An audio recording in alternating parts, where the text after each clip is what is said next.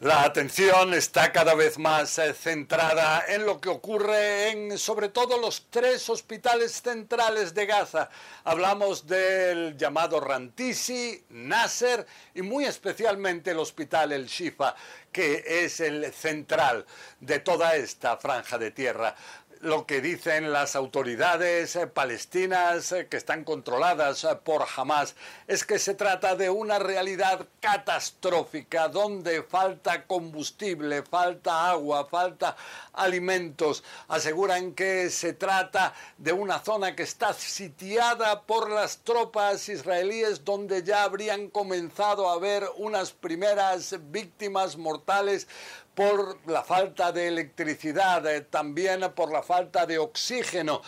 para niños que nacieron de una forma prematura en las incubadoras. Pero la versión de Israel es totalmente distinta. Ellos aseguran que inclusive han suministrado combustible, cientos de litros al hospital pero que el movimiento jamás se ha negado a que las autoridades ahí de salud pudieran hacerse con este combustible. También aseguran en Israel que simplemente jamás no permite a muchas de las personas en este centro médico el abandonarlo. Esto a pesar de que oficiales del ejército israelí habrían hablado telefónicamente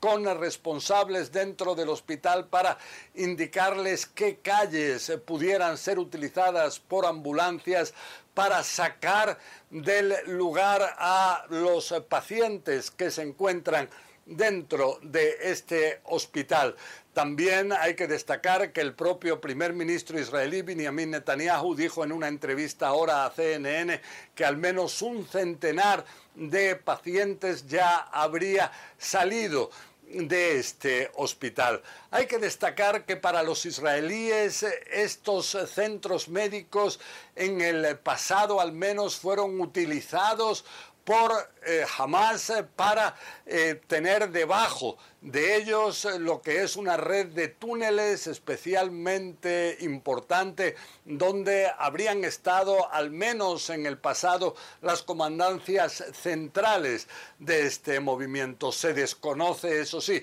si todavía puede haber debajo de estos centros médicos algún tipo de comandancia, de liderazgo de Hamas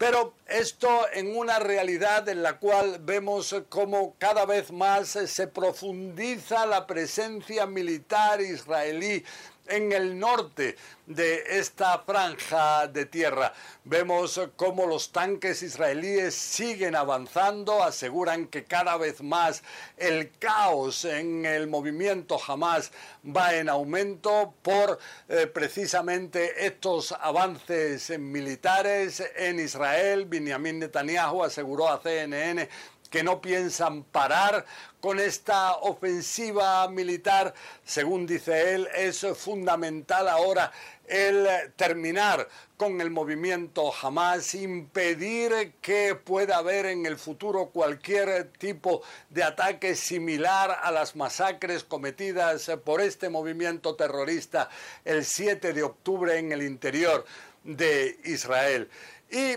un tema que todavía está pendiente de saber qué va a ocurrir es el de los más de 200 eh, rehenes israelíes que tendría el movimiento Hamas y otros movimientos palestinos en el interior de Gaza. Hablamos de más de 30 niños, bebés, menores, una realidad dantesca donde las familias de estas personas salen a las calles para manifestarse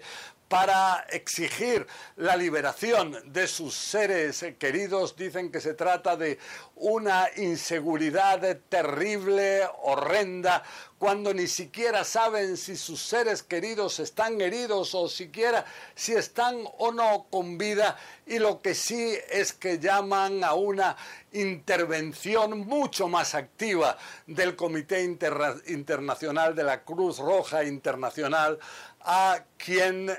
responsabilizan de no haber hecho hasta ahora prácticamente nada que permita saber cuál es el paradero de estas personas.